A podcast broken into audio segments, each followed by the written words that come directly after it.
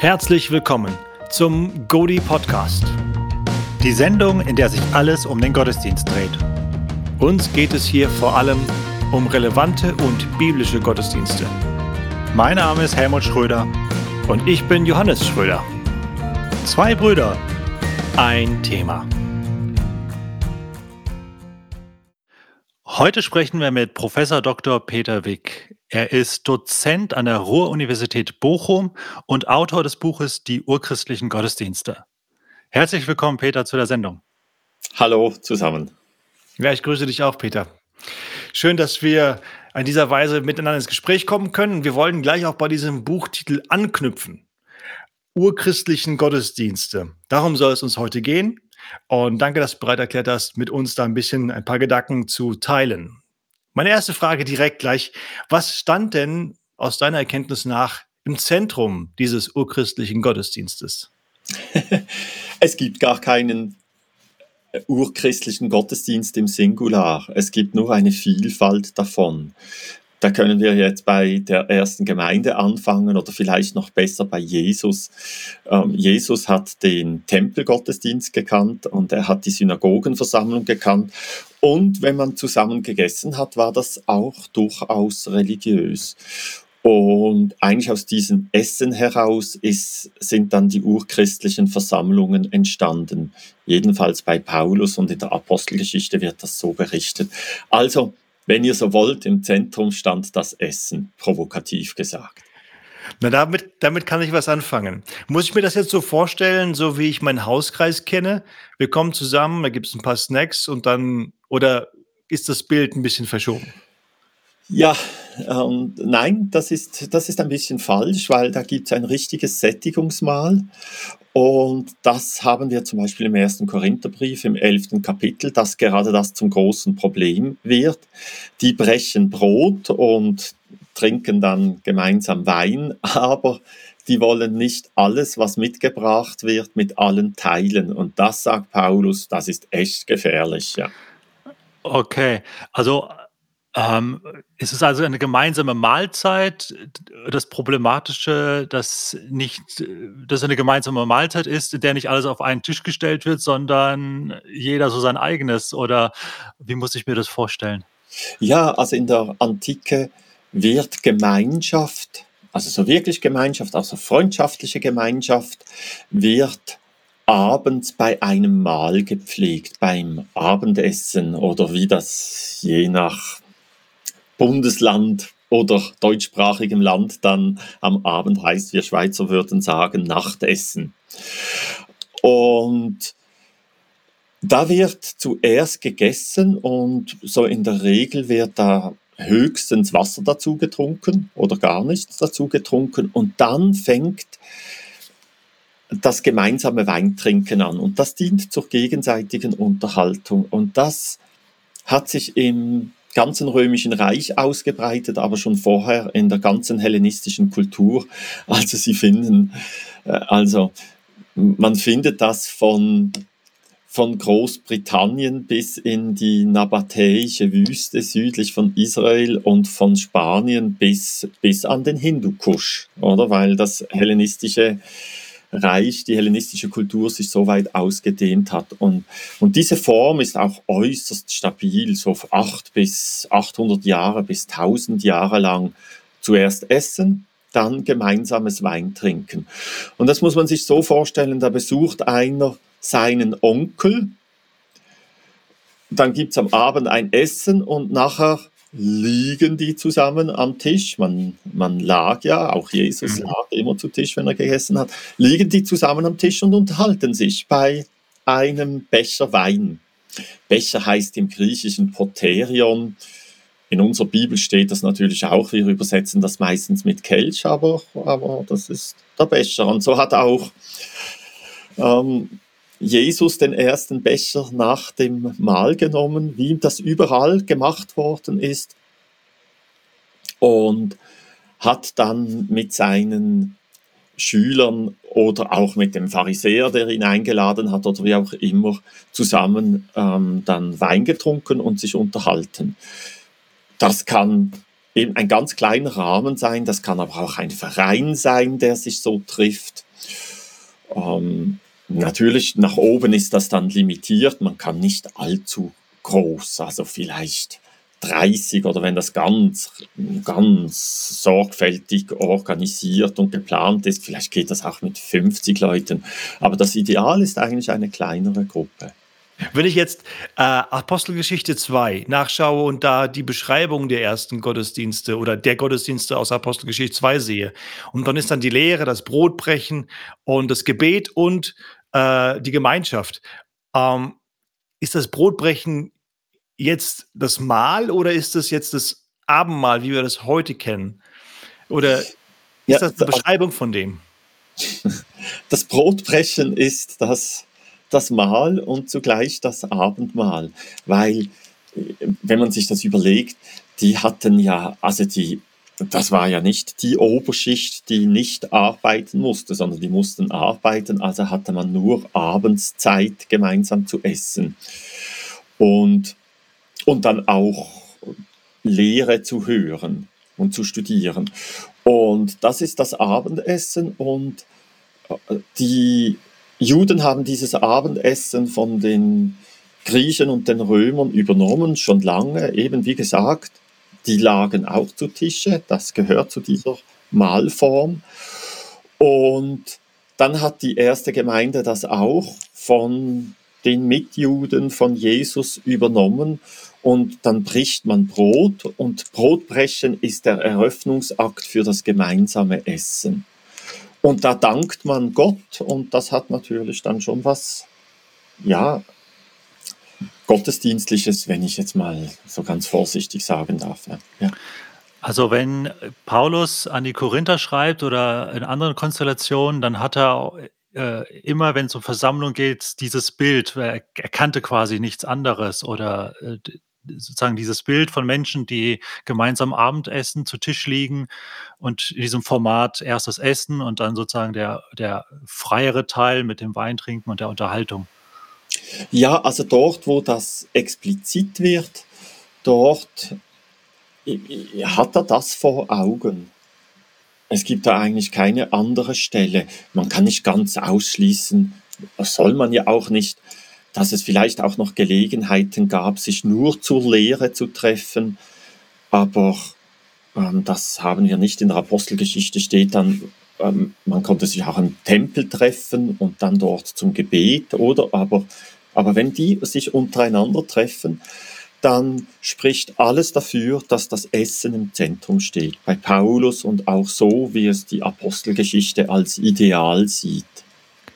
Da gibt es ja einen zweiten Gedankenstrang, äh, wo der urchristliche Gottesdienst oder die Gottesdienste als Fortsetzung oder Abwandlung des synagogalen Gottesdienstes gesehen wird. Äh, was ist deine Perspektive auf diese äh, Gedanken? Ja, das ist tatsächlich ein, äh, gibt es das, aber so wirklich greifbar wird das an einer Stelle, nämlich im Jakobusbrief. Da ist auch nichts vom Mahl die Rede. Da haben wir Jakobus 2, 1 und folgende Verse. Und das ist das einzige Mal, wo eine christliche Versammlung Synagoge genannt wird. Ähm, wenn ihr in der Synagoge zusammenkommt und dann kommt da ein Reicher und ihr sagt ihm, sitz hierher und ein Armer, dem sagt ihr, du aber stell dich dorthin oder sitzt hier zu Füßen, dann hat man hier auch eine synagogale Sitzordnung.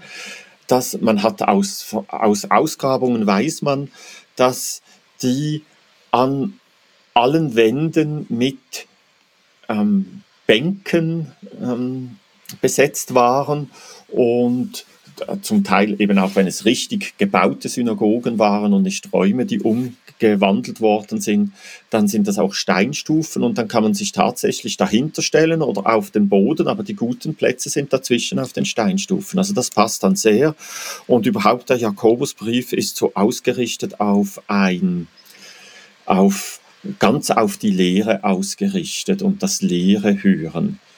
Also da gibt es eine zweite Linie, wo die frühen Christen, natürlich sehr, sehr jüdische Christen, ähm, bei, im Jakobusbrief, dies eine eigene Synagoge gründen und, ähm, und nicht direkt bei den Mählern anknüpfen. Aber auch so für jüdische Gruppierungen war das normal, dass man die eigene Synagoge gegründet hat. Das kommt auch in der Apostelgeschichte vor, dass die verschiedenen Gruppen in Jerusalem auch ihre eigenen Synagogen hatten. So sieht man dann quasi, ja, der, der, der Synagoge-Gottesdienst, etwas, was Jesus ja selbst auch erlebt hat, spielt auch eine Rolle für den christlichen Gottesdienst, aber auch den, das Mahl, das dann zum Gottesdienst ja. geschaffen wurde. Nun, wenn ein Mahl zum Gottesdienst wird, dann gibt man ja diesem Ereignis mehr als einen sozialen Charakter. War das vorher auch schon so oder ist das was Neues, das mit der christlichen Gemeinschaft kam? Ja, das ist eine tolle Frage, weil es dazu eine tolle Antwort gibt. Diesen besonderen Charakter den muss man eigentlich in der Sprache sehen. Und genau den sehen wir nicht. Also, es gibt keine Versammlungen der Gemeinden, die mit irgendeinem gottesdienstlichen Vokabular bezeichnet worden sind. Also, ähm, Gemeindeversammlungen der frühen Christen sind, und jetzt rede ich wirklich im strengen Sinn des Wortes, sind keine Gottesdienste. Also die frühen Christen haben sich gar nicht zu Gottesdiensten getroffen.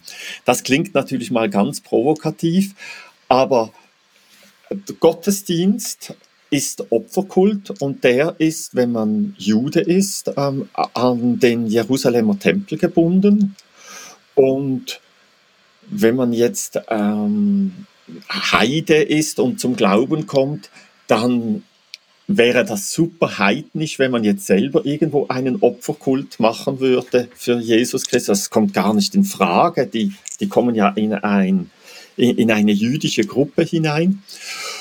Und, und die Juden durften nirgendwo anders Gottesdienst feiern, also haben sie alles andere, was sie gemacht haben, nicht als Gottesdienst bezeichnet.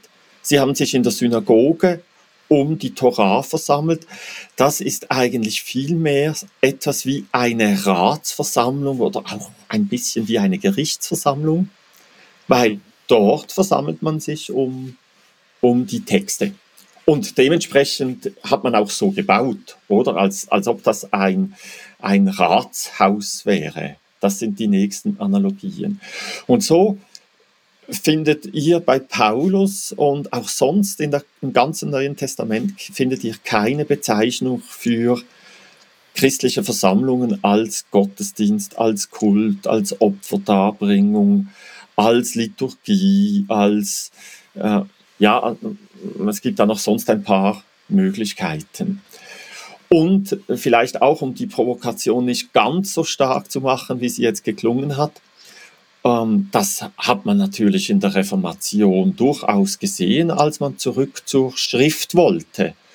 Und wenn man das eben radikal gemacht hat, dann, also wie, wie das in dem reformierten Flügel war, dann hat man zum Teil auch nicht mehr davon geredet, dass man in den Gottesdienst geht, sondern äh, in die Predigt. Also im Kanton Bern in der Schweiz war das noch bis vor wenigen Jahrzehnten der normale Ausdruck. Wir gehen in die Predigt. Und wenn man noch frömmer sein wollte, pietistisch, dann ging man in die Versammlung, aber auch nicht in den Gottesdienst. Also einfach weil man das schriftgemäß machen wollte und dann hatte man kein Wort für Gottesdienst, sondern eben Versammlung oder, oder da jetzt praktisch äh, zur Predigt, weil das im Zentrum dieser Versammlung im reformierten Gottesdienst steht. Ja. Also wenn ich, ähm, wenn ich ein Christ wäre zu der, zu der Zeit von Paulus und ich würde in mich mit anderen Christen treffen, dann hätte ich, wär, wäre mir nicht eingefallen, das Wort Gottesdienst in den Mund dafür zu nehmen, sondern vermutlich, welch, welchen Begriff hätte ich da gewählt? Ja, also eben Synagoge, da wird es einmal ganz greifbar und sonst drückt das Paulus oft mit Verben aus, oder? Also man geht in die äh, also man kommt zusammen. Okay. Oder, oder ähm, man kann es auch mit dem Wort Gemeinschaft ausdrücken, mhm. weil es klar ist, dass das eben so es ist auch körperliche Gemeinschaft und die findet beim Essen statt. Ganzheitliche Gemeinschaft, also wo das Essen selbstverständlich ist, ja. Nun kommt ja im Neuen Testament das Wort Gottesdienst tatsächlich vor.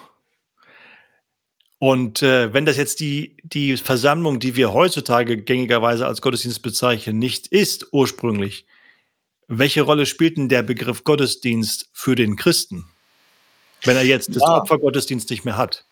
Ich möchte ganz ein bisschen ausholen. Da müssen wir auf das Hebräische zurückgreifen, weil von dort her dann über die griechische Übersetzung, die Septuaginta, hat sich überhaupt das gottesdienstliche Vokabular so richtig entwickelt. Und äh, wenn wir jetzt im Hebräischen schauen, es ist lustigerweise auch im, im neueren Hebräisch, äh, also im heutigen Hebräisch, dann ähm, bedeutet der eigentliche Gottesdienst Avodah. Und so ist es möglich, in Jerusalem, in frommen Quartier, in einer Straße zu landen, die Avodat Yisrael heißt. Der Gottesdienst Israels, also das Zentrum, das Heiligste. Aber es ist auch möglich, gleichzeitig auf einem großen Plakat Avodat zu sehen und dann ist das die Werbung für die Arbeiterpartei. Weil Avodat ist Arbeit, Werk. Und ja, Opferkult, das ist natürlich sehr viel Arbeit. Also fragen Sie mal einen Metzger, ähm, was das für Arbeit ist.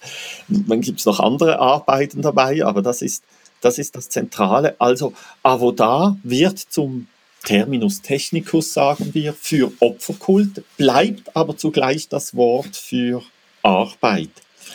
Und, und diese Spannung wird es nie verlieren wenn man über den Opfer, wenn man über den Gottesdienst spricht. Gottesdienst ist entweder das, was am Jerusalemer Tempel stattfindet, oder auch im Himmel, wenn man davon überzeugt ist, dass dort der große Gottesdienst stattfindet, wie in der Offenbarung zum Beispiel des Johannes. Aber ähm, Gottesdienst kann eben auch das sein, was im Alltag gemacht wird. Und da ist Paulus dann da greift er super gerne zum gottesdienstlichen Vokabular. Euer Körper ist ein Tempel des Heiligen Geistes. Ähm, gebt eure Leiber hin als lebendige Schlachtopfer.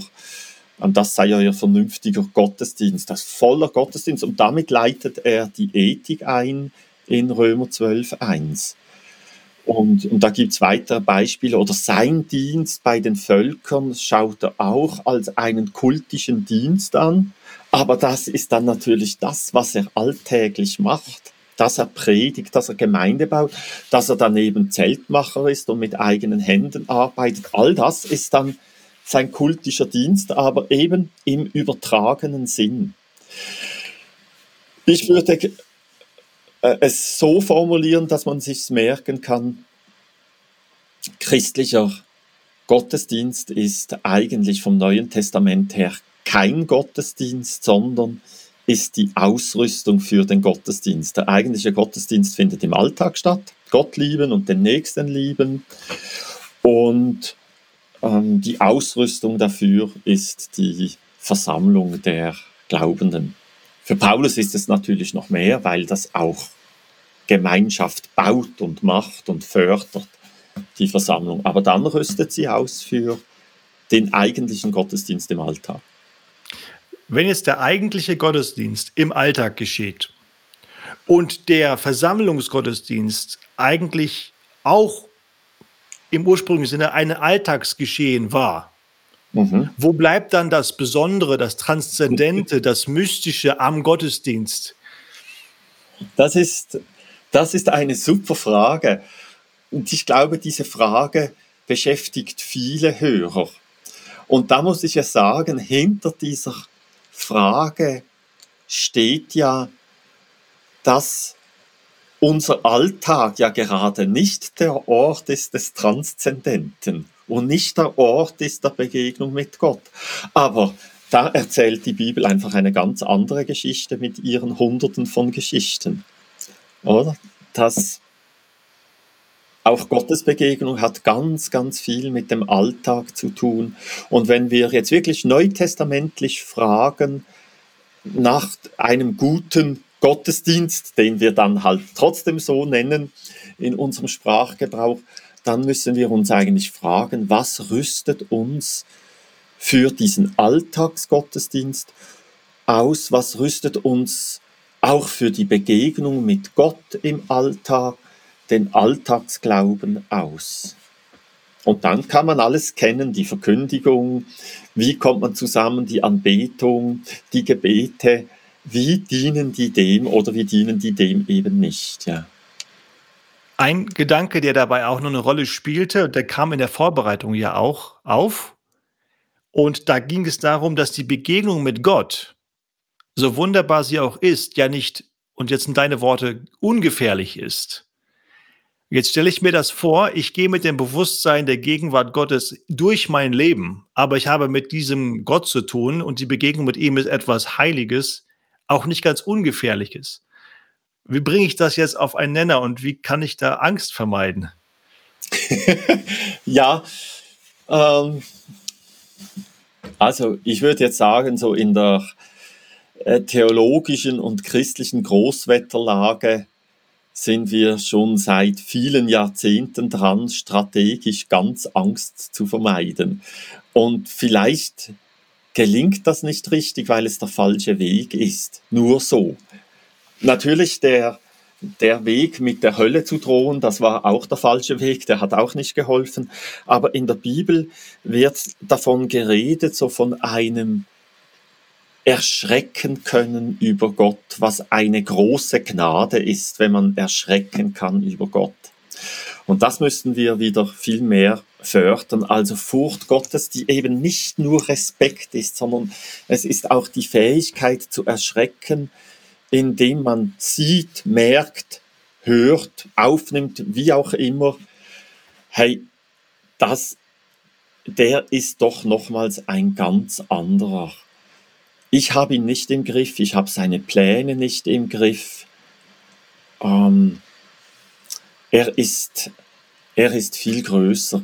Also, ich, ich war jetzt schockiert, aber eben nicht in diesem guten Sinn erschrocken, wenn ich bis zu bischöflichen Kreisen gehört habe. Also Corona hat nichts mit Gott zu tun, vor allem Gott hat nichts mit Corona zu tun. Gott tut sowas nicht.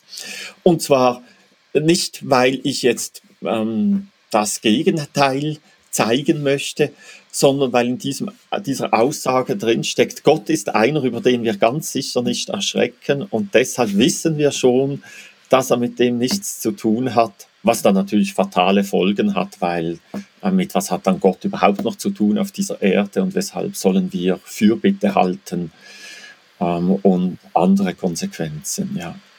Also so vor dem Erschrecken vor Gott sollten wir uns Christen nicht fürchten. das ist Aber, sehr, ja, sehr herausfordernde Formulierungen, aber ich finde auch sehr gewinnbringend. Ähm, ich will Danke. vielleicht mal, ja, auf jeden Fall. Äh, ja. Es bringt so neue Perspektive, hilft zum Neudenken über das, worum es wirklich geht. Und es lebt ja eigentlich aus der Beziehung mit Gott, die wir gemeinsam pflegen. Und man kennt ja das Hauskreis- oder Hauskirchenmodell, wo man sagt, hier kommen wir zusammen, damit das auch geschieht. Wenn ich jetzt den urchristlichen Gottesdienst oder einen den urchristlichen Gottesdienste nehmen würde vom Verständnis her und den auf den heutige Hauskirche übertragen, was müsste ich tun, verändern, anpassen, um dem ähnlicher zu werden? Ja, gar nicht so viel. Manchmal ist dann das Detail, was Mühe macht, weil man es anders gewohnt ist, aber eigentlich muss man gar nichts tun, was man nicht schon vom Hauskreis oder von schönen Abenden mit Freunden zusammen kennt. Wenn man das vielleicht ein bisschen mixt. Also, das wäre ein Essen auf den Tisch stellen und das muss ja, das, das muss ja nicht üppig sein. Dann am Anfang Brot brechen, das kreisen lassen. Vielleicht mag jemand dazu die Einsetzungsworte von Jesus lesen. Das Ganze gilt auch, wenn das niemand macht. Und ja, und dann wird man schon verbunden, indem alle vom selben Brot nehmen. Ähm, ich, ich würde so weit gehen mit viel Erfahrung, die ich mit meiner Frau auf diesem Gebiet zusammen gesammelt haben. Ich würde jetzt nicht die vielen kleinen Häppchen machen, sondern der Topf, aus dem gemeinsam geschöpft wird, muss ja nicht immer gleich Schweizer Fondue sein, kann auch deutscher Eintopf sein. äh, auch, auch was verbindet, ja, und dann, und, und, und es gibt äh, beim Brotbrechen ein kurzes Dankgebet, vielleicht ein Danklied noch, mehr muss es nicht sein.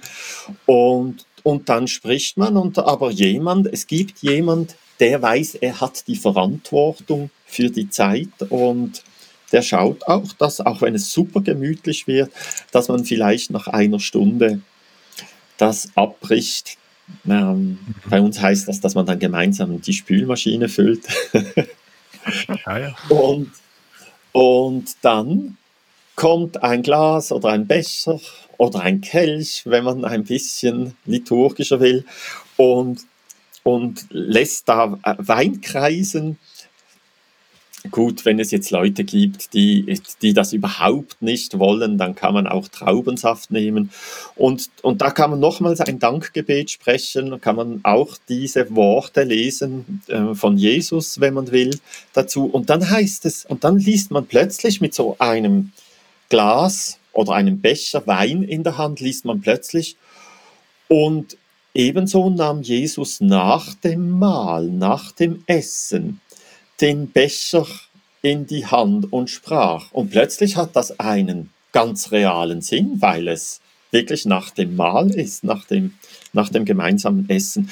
Und jetzt kommt wieder eine leichte Veränderung der Hauskreis hinein, weil es jetzt niemand gibt, der den ganzen Abend vorbereitet hat, sondern die Leute haben den Auftrag, wenn sie keine Charismatiker sind, ich sage das jetzt Augenzwinkern, zu Hause irgendetwas Kurzes vorzubereiten. Wenn sie Charismatiker sind, das dann aber auch wirklich zu sein und dann spontan etwas zu bringen, ihre Bibeln dabei zu haben und dann können die einen ein, ein Bibelwort bringen, die anderen können vielleicht einen tollen Text bringen, andere sagen, ich habe die Gitarre mitgenommen, lasst uns das singen. Ich habe hier auch, äh, ja gut, äh, jetzt hätte ich fast veraltet gesagt, ich habe hier auch Kopien dabei. Heute würde man sagen, äh, bitte auf dem Handy ähm,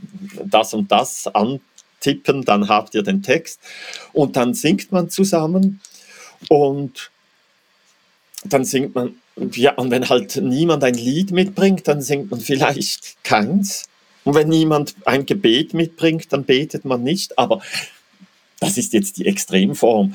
Ähm, die, die normale Form ist, ist dann eben schon die, die ganz, ganz schöne, indem man merkt, wow, da kommt ein ganz schöner Blumenstrauß zusammen. Und, und leider haben wir, äh, äh, äh jetzt bin ich rausgefallen, ähm, da kommt, ein, da kommt ein ganz schöner Blumenstrauß zusammen und oft haben wir auch erlebt, dass wir nichts abgemacht haben, aber dann sind Beiträge den ganzen Abend zum selben Thema gekommen. Das sind dann natürlich ganz tolle Erfahrungen. Da möchte ich auch sagen, ja, das sind auch Erfahrungen mit dem Heiligen Geist. Die sind auch sonst da, aber die sind äh, weniger spektakulär sonst. Ja. Und, und dann erlebt man, also, und was erlebt man jetzt, wenn man jetzt als Gast kommt? Als Teilnehmer kommt man erlebt, dass man eingeladen ist, man wird beschenkt durch das Essen, man darf passiv die Füße unter den Tisch strecken alles im ersten Teil, aber der zweite Teil ist öde und karg, wenn man nicht selber auch aktiv einen Beitrag leistet. Und also das sage ich natürlich aus eigener Hauskreiserfahrung und von dem, was ich gehört habe, dass die Gefahr groß ist, dass je besser es die Hauskreisleiter machen, desto schneller strecken die Leute die Füße unter den Tisch und lassen sich bedienen. Und das ist nicht möglich. Und was ganz wichtig ist, dass dass es einen Leiter braucht. Und in 1. Korinther 12 gibt es die Gaben des Geistes. Und das ist der einzige Ort, wo Paulus für die Gabe der Leitung, die er auch sonst bringt, die Kybernesis bringt, die Steuermannskunst. Und das ist für so Versammlungen besonders wichtig, dass einer die Aufgabe hat, weiß, ich sitze hinten im Boot, auf dem Boot läuft alles, aber ich greife immer wieder mal ähm, sanft steuernd ein. Also gerne ein Lehrgespräch, wo sich dann alle zum selben Thema beteiligen. Das kann auch ein ganz toller Beitrag sein, aber nach 20 Minuten muss man das dann liebevoll abschließen. Oder je nachdem, was für Leute man hat, wenn die nicht mehr aufhören zu beten, dann, dann muss man vielleicht dann auch eingreifen. Oder wenn immer dieselben drei das Wort ergreifen, dann, dann auch liebevoll die darauf hinzuweisen, dass jetzt andere auch was sagen sollten, damit, damit der Geist auch bei denen wirkt, die nicht so mutig sind, oder durch die für alle wirkt, die nicht so mutig sind. Ja. Aber das ist eine, also wir haben da ganz viel Erfahrung und das ist eine ganz tolle Sache und wir haben da ganz viele Menschen erlebt, die da dankbar und begeistert waren und wir haben auch die originellsten Beiträge und auch originellsten Situationen erlebt. Ja. Wir sind ja jetzt sehr stark auf diesen Mahlgottesdienst äh, eingegangen, aber wir sprechen ja über Gottesdienste. Ja. Und gibt jetzt äh, über einen Gottesdienstform haben wir noch nicht gesprochen. Das ist die Gottesdienstform Jesus im Tempel oder dieser Tempelgottesdienst. Spielt diese Form des Gottesdienstes auch eine Rolle für heute, das ja mehr zelebrativ und formell ist? Also wir wir können ja auch nochmals kurz dann auf den Synagogen Gottesdienst zurückkommen, was auch noch mehr dazu zu sagen gibt. Aber ähm, der Tempelgottesdienst zur Zeit von Jesus, den, den müssen wir uns auch mal vorstellen. Da, das ist der Opferkult in Jerusalem. Und im Unterschied zu den Heiden, die alle auch Opferkult machen, wenn sie religiös sein wollen, ähm, darf der eben nur an einem Ort stattfinden. Und er ist noch viel, viel restriktiver als anderswo. Ein Ort, nur zu bestimmten Zeiten, ähm, man darf also nicht beliebig viel opfern, sondern das ist auch vorgegeben, da gibt es einen Rahmen dafür. Dann darf nicht jeder opfern, sondern nur die, die von, vom Stamm Levi herkommen und da auch wieder nicht alle, sondern die Leviten nicht, sondern die Kohanim, die Priester dürfen opfern. Und dann gibt es, in, also der, unter Herodes ist der Tempel ausgebaut worden zur größten religiösen Anlage der antiken Welt. Das muss man sich vorstellen. Herodes wollte so dem römischen Reich zeigen, dem er sich unterworfen hat, dass er auch ein ganz großer ist. Und da gab es einen riesen Vorhof, den man heute noch sieht, ähm, in Jerusalem, Felsendom, Al-Aqsa-Moschee, der riesen Vorhof. Da durften auch die Heiden hin. Und dann gab es einen Vorhof der, Hei der Frauen, wo nur, wo nur noch die jüdischen Frauen hin durften. Und dahinter durften dann noch die Männer und dann, und die blickten dann in den eigentlichen Opferhof. Da durften nur noch die Priester hin und einmal am Tag ins Tempelgebäude durfte ein Priester, der mit dem Los bestimmt war. Das war aber nur in den Vorraum des Tempels, weil in den innersten Raum durfte nur der hohe Priester einmal im Jahr. Also das war ganz, ganz liturgisch gemacht. Das Opfer wurde, ähm, das Opfer wurde in einer heiligen Stille dargebracht, aber drumherum lief eine große Liturgie mit ganz vielen Elementen. Dazu gehörte auch der Gesang der Leviten ähm, und, äh, und Musik. Also hier kommt jetzt auch die Musik ins Spiel über die müssten wir beim Hausgottesdienst auch nochmals reden. Aber hier kommt so eine liturgische ähm, äh, äh, äh, Musik ins Spiel. Und, und dann wird so ganz feierlich der Opferkult gefeiert und ein Teil der Opfer ist für Sühne, ein anderer für Danksagung. Also Opfer haben ganz, ganz verschiedene Funktionen, nicht nur, nur Sühnefunktion. Und es ist, wenn man sich an die Torah hält, und an die heiligen Schriften, dann ist es unmöglich, so etwas irgend an einem anderen Ort zu feiern. Und, und, und das gilt natürlich auch für die Christen, weil die Christen ja eine jüdische Gruppe sind zuerst und dann eine jüdische Gruppe, die immer mehr Heiden aufgenommen hat. Und dann wird 70 nach Christus der Tempel unter Titus durch die Römer zerstört. Und jetzt hoffen die Juden, dass möglichst bald der Tempelkult wiederhergestellt wird.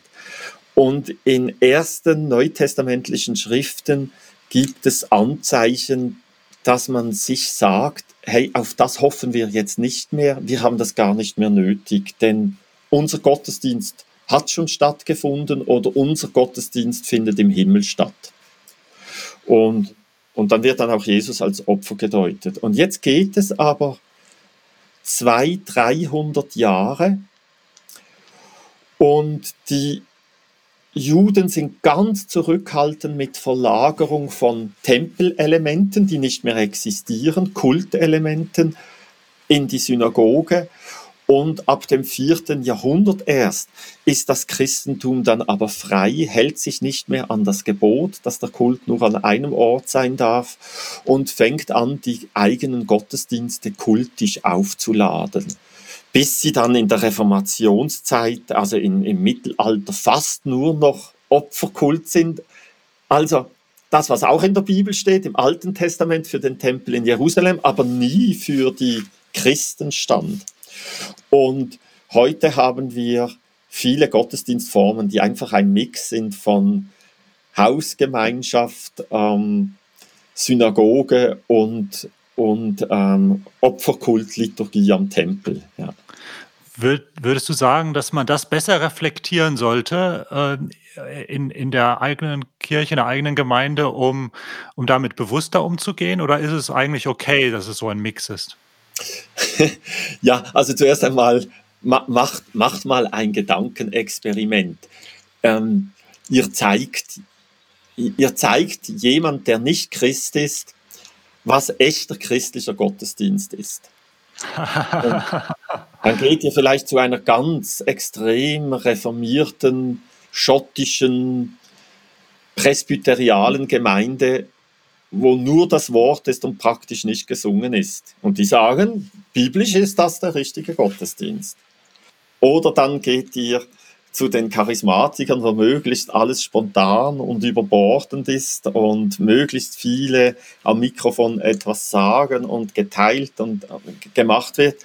Und die sagen, das ist der richtige Gottesdienst. Ohne Priester, ohne Pfarrer. Dann geht ihr zur katholischen Kirche und da wird das Messopfer zelebriert, nur der Priester darf es zelebrieren, die Gemeinde schaut zu ähm, und und die sagen, biblisch gesehen ist das der richtige Gottesdienst. Oder ähm, eben, ihr geht in ein Haus und die essen gemeinsam und dann tauschen sie sich über Bibel aus, beten zusammen, singen zusammen und sagen, also biblisch gesehen ist das der richtige Gottesdienst. Ich muss sagen, ich überlege mir das schon lange, ich bin da kein Experte, aber ich glaube nicht, dass es das nochmals in einer anderen Religion gibt. Das, das, das was man Gottesdienst nennt, so total unterschiedlich ist. Und das mhm. hat eben damit zu tun, dass es von allem Wurzeln in der Bibel gibt, aber auch für bestimmte Orte. Und ich würde, ich würde, also ich bin jetzt da überhaupt nicht ein Radikaler, der sagt, es darf den liturgischen Gottesdienst gar nicht geben, weil der, den gab es nur im Tempel und im Himmel. Ähm, aber ich würde sagen, es gibt keine goldene Mitte. Die goldene Mitte dort ist weder Fisch noch Vogel, also die ist nichts, sondern dass man wirklich den Mut haben soll, ähm, in Gemeinden Sonntaggottesdienste wirklich zur Ausrüstung der Heiligen, wie es im Epheserbrief heißt, zu benutzen. Als Wortgottesdienst, dass man Anbetung auch so macht, dass sie ausrüstet und stärkt. Ähm, aber nicht, dass man am Sonntag sagt, oh, eigentlich, wenn ihr zusammenkommt, dann hat jeder, wie heißt es, wie, wie ist es denn nun, liebe Brüder, wenn ihr zusammenkommt, so hat ein jeder ein Psalm, er hat eine Lehre, er hat eine Offenbarung, er hat eine Zungenrede, er hat eine Auslegung. Lasst es alles geschehen zur Erbauung. Aber dass man den armen Sonntagsgottesdienst von diesem Anspruch freilässt, weil den, man kann den sowieso nicht leben, den muss man im im umgestaltenden, zum Essen umgestaltenden Hauskreis ähm, kann man das leben. Und manchmal gibt es auch, und, und ich würde sagen, ja, und der, der liturgische Gottesdienst, der die Heiligkeit Gottes feiert, der hat auch seine Stärke. Ich selber schätze solche Gottesdienste äh, sehr, mache das auch gerne zu einem ganz besonderen Festanlass, wo man dann liturgisch etwas machen kann. Liturgie heißt auch, man geht so eigentlich einen Weg von verschiedenen Elementen und in dieser Zusammenstellung entwickelt sich dann auch etwas, auch emotional etwas. Mhm. Ja. also so alle drei Formen haben Vorteile, aber, aber ich glaube, es ist trotzdem gut, die, die beiden Grundformen äh, sind das gemeinsame Essen mit dem sich gemeinsam stärken danach aufbauen, sagt Paulus, und das Synagogale, ähm, der Lehrgottesdienst, aber allerdings in der Synagoge zur Zeit von Jesus hieß das eben auch, dass mehrere predigen konnte, mehrere den Bibeltext vorlesen konnten und sich mehrere beteiligen konnten. Ja. Danke, Peter. Das sind sehr herausfordernde und, und weite Gedanken und äh, ich hoffe, dass unsere Zuhörer da wirklich etwas mitnehmen und, und einfach weiterdenken in ihren eigenen Kontext herein. Wir könnten jetzt noch sehr, sehr lange weitersprechen und das müssen wir vielleicht in einem zweiten Teil nochmal machen. Unsere Zeit kommt jetzt hier zum Ende. Ähm, Peter, gibt es etwas, was du abschließend nochmal den Zuhörern mitgeben möchtest? Also, bitte denkt nicht nur weiter, sondern experimentiert auch praktisch mit solchen Dingen. Das ist das eine. Und seit der Corona-Krise versuche ich jede Woche vor dem Sonntag zum vorgeschlagenen Predigtext für den Sonntag eine kurze Auslegung auf YouTube zu geben. Da dürft ihr auch gerne reinschauen. Die finde ich wie? Weil ich das jede Woche mache, habe ich da YouTube unter Peter Wick schon ziemlich geflutet. Also man muss eigentlich nur unter Peter Wick suchen. Hm. Da gibt es auch ein paar andere. Ich bin nicht alles da, aber man findet mich da ganz leicht und ja, genau. Also sucht Peter Wick bei YouTube und hört mal rein die Auslegung zu dem Bibeltext der Woche.